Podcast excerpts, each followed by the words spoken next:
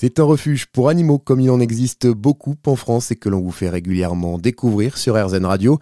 Celui-ci a toutefois une particularité installée en Charente. Le sanctuaire des poids plumes est une association destinée exclusivement aux nouveaux animaux de compagnie, ce que l'on appelle les NAC. Depuis 2015, il abrite près de 150 animaux issus d'une vingtaine d'espèces différentes. Avec nous pour en parler aujourd'hui, Maëlle Rigaud, c'est la porte-parole du sanctuaire des poids plumes. Bonjour Maëlle. Bonjour. Pouvez-vous tout d'abord nous expliquer pourquoi ce choix des NAC Pour quelles raisons vous vous êtes tourné vers l'accueil de ces animaux en particulier? Euh, ben, c'est qu'en fait nous donc on est en Charente. Euh, il existe déjà euh, en Charente plusieurs associations pour les chiens et chats. Et nous, ben, on s'est aperçu qu'il y avait une vraie demande pour ben, les rongeurs et, les NAC en général.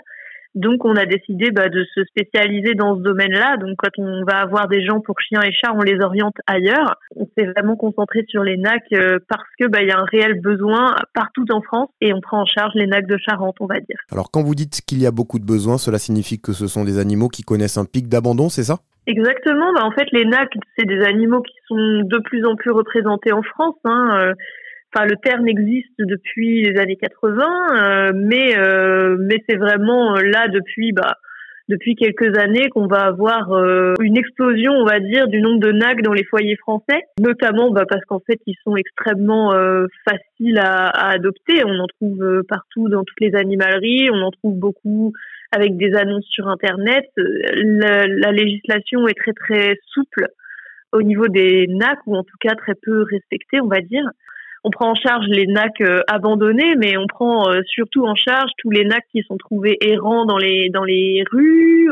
On, prend en charge des réformes aussi d'animalerie et de laboratoire. Enfin, c'est vraiment très varié et la demande est constante en fait. Nous, on, refuse beaucoup de demandes de prise en charge. Hein. Comment ça se passe concrètement? Vous les accueillez, ces animaux? Vous leur offrez une seconde vie en quelque sorte? Nous, au départ, on était donc une association comme un refuge c'est-à-dire que quand les animaux arrivaient, on les, on les mettait en règle et on les faisait adopter. Pour des raisons euh, à la fois financières et puis de temps, euh, on a décidé de devenir un sanctuaire, c'est-à-dire que euh, les animaux qui y arrivent restent ici en fait, parce que bah voilà, on a réuni les entre guillemets les meilleures conditions possibles pour qu'ils puissent s'épanouir pleinement. Nous, c'est ça nous a fait gagner énormément de temps parce que c'est extrêmement chronophage de, de trouver des familles, de faire des prévisites, euh, on enchaînait euh, du coup les mises en règle. Les vétérinaires sont pas tout prêts. Euh, c'était trop pour nous en fait, voilà. Et donc on a décidé de passer en tant que sanctuaire, c'est-à-dire que bah voilà les animaux restent avec nous puisque bah, les conditions de vie qu'on peut leur proposer sont, euh, sont équivalentes, voire même supérieures à ce qu'ils pourraient avoir euh, dans une famille. Quoi. Pour vous, on imagine que c'est aussi l'occasion de faire de la prévention, faire passer le message qu'une adoption, elle doit être réfléchie, même si l'on parle d'oiseaux, de rongeurs ou de lapins, par exemple. Exactement. En fait, c'est pas du tout anodin de, de faire une adoption, euh, peu importe l'espèce de l'animal. De plus en plus, les gens sont sensibilisés au fait d'adopter un chat ou un chien euh, mais c'est vrai que les NAC sont un peu les grands oubliés de la cause animale pour l'instant.